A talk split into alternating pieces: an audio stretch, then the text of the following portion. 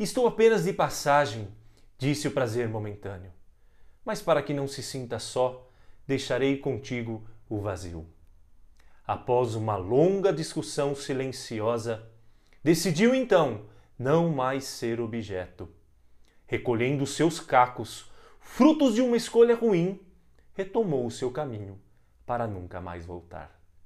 Deus os abençoe e até o próximo programa, se Deus quiser.